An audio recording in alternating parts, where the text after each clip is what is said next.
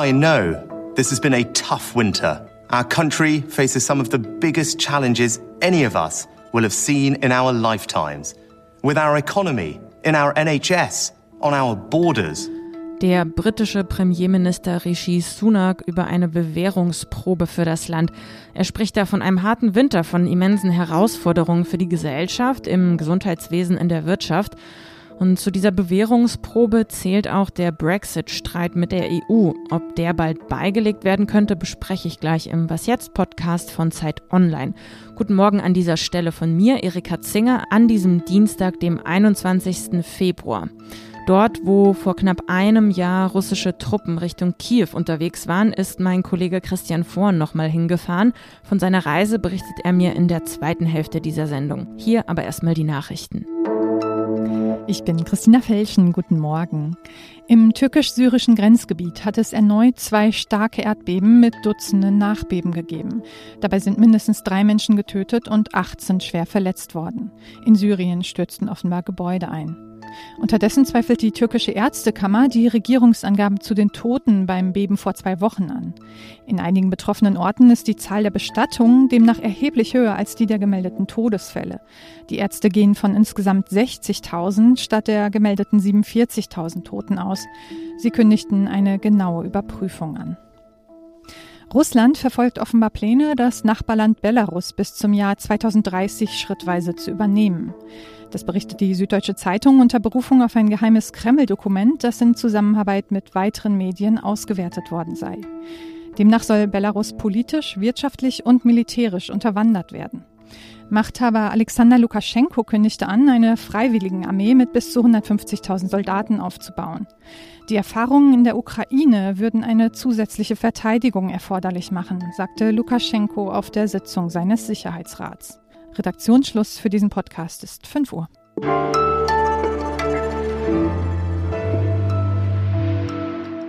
Deal or No Deal? Das ist aktuell die Frage in Großbritannien. Die Rede ist vom Brexit-Deal für Nordirland.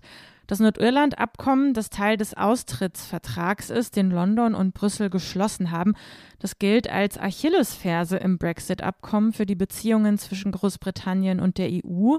Unter Premier Rishi Sunak scheint Bewegung in dem Prozess zu kommen. Wie läuft die Suche nach einem Kompromiss? Das frage ich jetzt meine Kollegin Bettina Schulz in London. Hi Bettina. Hi, hallo nach Berlin. Sunak will heute einen Deal im Unterhaus verkünden. Das hatten jedenfalls britische Medien gesagt. Nun sieht es doch danach aus, als ob alles völlig offen ist. Warum stockt denn der Prozess?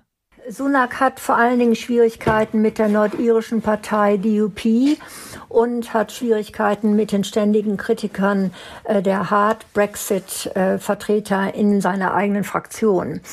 Die DUP blockiert also jetzt seit einem Jahr die Regierungsbildung in Belfast aus Protest über das Protokoll.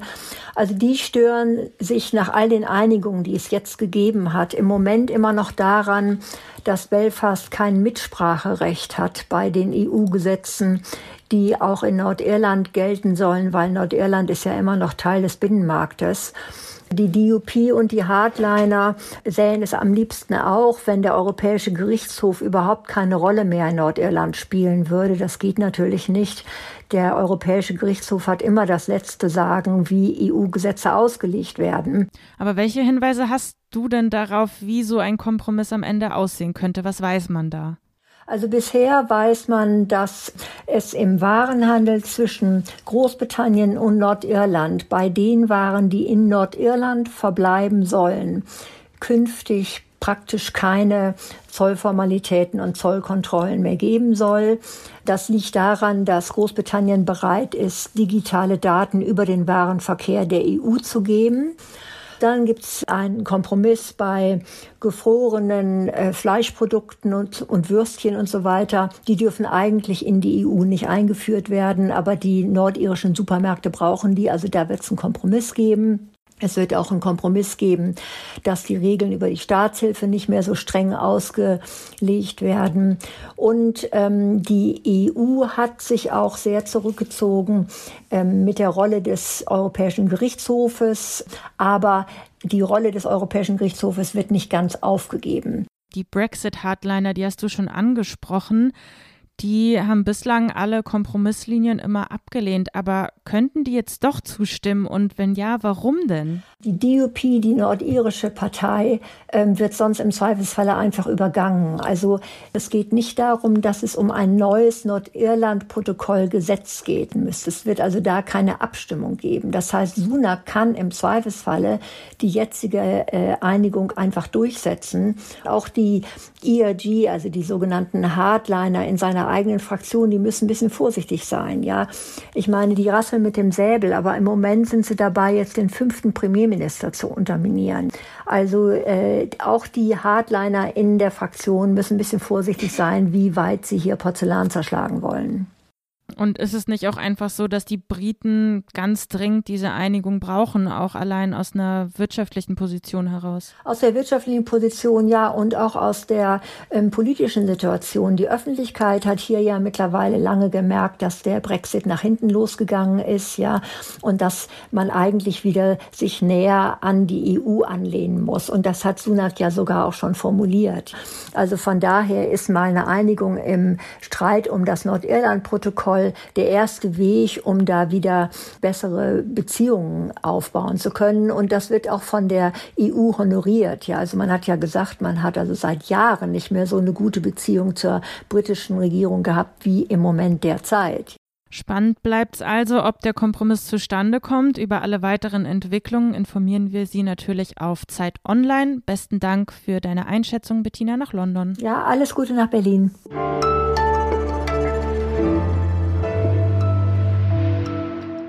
Und sonst so? Ja, wir bleiben mal im Vereinigten Königreich. Whisky, das ist Freiheit, jedenfalls wenn es nach dem schottischen Nationaldichter Robert Burns geht. Mit dieser Freiheit könnte nun Schluss sein, denn in Schottland wird über ein Werbeverbot für Alkohol debattiert.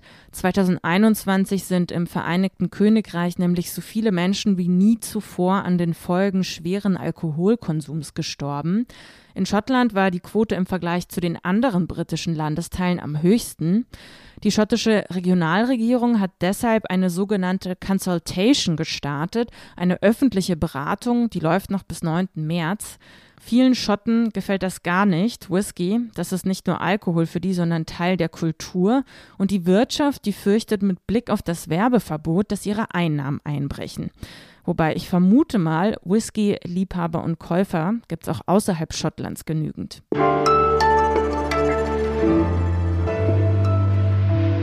Kurz nach dem Start der russischen Invasion in der Ukraine, da sah man ihn auf Satellitenbildern, einen gigantischen russischen Konvoi.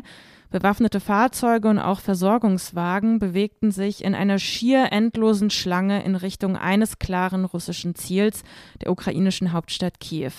Sehr früh aber geriet der Konvoi ins Stocken und das Ziel Kiew in drei Tagen einzunehmen, und das war Putins Plan, schlug auch fehl, zum Glück muss man sagen. Mein Kollege Christian Vorn ist entlang der Route unterwegs gewesen, auf der die russischen Soldaten vor einem Jahr Richtung Kiew unterwegs waren. Hi Christian. Hallo. Wenn man jetzt ein Jahr später diese Strecke nochmal zurücklegt, welchen Eindruck bekommt man da? Also lässt sich da wirklich nachvollziehen, wie da die russischen Truppen damals entlang sind? Vielleicht nicht auf den ersten Blick, aber wenn man in die einzelnen Orte reingeht, dann sieht man schon ganz klar, wie die Invasion, ich sag mal, eskaliert ist. Also gerade in Tschernobyl, wo es am Anfang losging, schien auch alles aus russischer Perspektive recht nach Plan zu verlaufen. Da gab es auch keine großen Kämpfe, anders als Berichte zuerst äh, suggeriert haben. Und wenn man dann weiter näher Richtung der Hauptstadt kommt, dann sieht man, die russische Armee wurde immer frustrierter, dass es nicht so schnell geklappt hat. Und das hat man dann am Ende ja auch in Irpin Butscha gesehen mit den Kriegsverbrechen, die da begangen wurden. Es wurde immer unprofessioneller, immer brutaler. Nimm uns doch jetzt mal gedanklich mit auf diese Route. Welche Orte hast du besucht und welche spielten eine besondere Rolle? Wie gesagt, da war als erstes Tschernobyl sicher ein Kernort, um den es ging. Anders als äh, Berichte es am Anfang suggeriert haben, gab es dort keine Kämpfe. Die Nationalgardisten, die dort das ehemalige Kraftwerk beschützt haben, haben sich sofort ergeben und wurden als Geiseln genommen. Dann ging es weiter bis zu einem kleinen Ort namens Ivankiv, wo russische Truppen aus einer anderen Route noch dazugestoßen sind und der Konvoi eben diese Größe angenommen hat. Und von da verteilte es sich dann langsam um die Stadt herum, aber eben auch vor allem in Orten wie Borodjanka, wo man sehen kann, ähm, da haben Luftangriffe ganze Häuser zerstört, da haben Soldaten Zivilisten erschossen. Da gab es einfach massiv viel Zerstörung und massiv viel Gewalt. Ja, die Menschen, mit denen du jetzt gesprochen hast, was erzählen die dir? Wie haben sie diese ersten Tage erlebt und wie geht es ihnen auch heute ein Jahr danach? Das, was man eigentlich immer hört, ist vor allem der Schock am Anfang, wie lange es gedauert hat zu begreifen, das passiert hier gerade wirklich und aus dem ersten Impuls heraus entstand dann sowas wie eine gewisse Lethargie, lange Besatzung, langes Leid und eben gerade aus dieser Besatzungszeit ein gewisses Trauma. Also die Menschen, die leiden bis heute. Manche haben ihre Häuser verloren, wohnen jetzt in Containerdörfern, in Wärmezelten, bei Nachbarn, sind ganz geflohen. Und viele haben vor allem einfach auch Angst, dass es nochmal passieren könnte. Danke dir, Christian, erstmal an dieser Stelle. Danke. Und das war's dann auch von mir, Erika Zinger. Und mit dieser Was jetzt Folge schreiben Sie uns doch gerne an wasjetzt.zeit.de. Alles Wichtige vom Tag gibt's dann um 17 Uhr in unserem Update. Kommen Sie gut durch diese Woche. Tschüss und machen Sie es gut.